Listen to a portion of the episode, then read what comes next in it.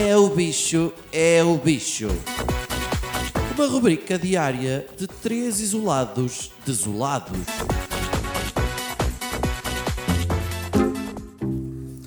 Então, amigos, parece que o estado de emergência chegou mesmo ao fim, não é? Vá, já estou com saudades. Vou recordar com, com romantismo este tempo fantástico de confinamento social e interior, de aproximação familiar, de crescimento pessoal. Por isso eu quero partilhar convosco todos os meus achievements em busca daquela mindfulness, de um mental balance que me permita ser um só com o universe.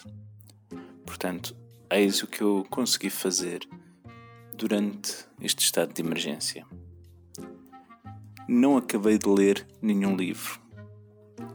Só vi um filme daqueles que toda a gente tem de ver e que eu ainda não tinha visto, e adormeci a meio. Não vi nenhum documentário, além do Tiger King. Não fiz nenhum poema. Não comecei a fazer meditação. Não comecei a correr. Não comecei a fazer iogurte caseiro. Tentei fazer pão uma vez, mas não me tornei padeiro.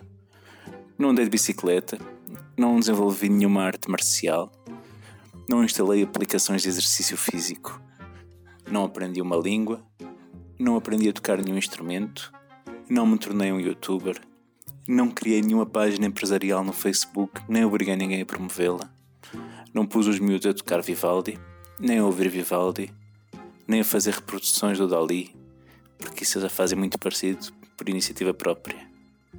Não me tornei vegetariano, nem abstêmio, não pus de parte o glúten, nem o leite, não fiz um retiro de silêncio, não dormi mais do que o habitual, não pintei, nem renovei a casa, nem sequer me dei o sofá de sítio para aspirar.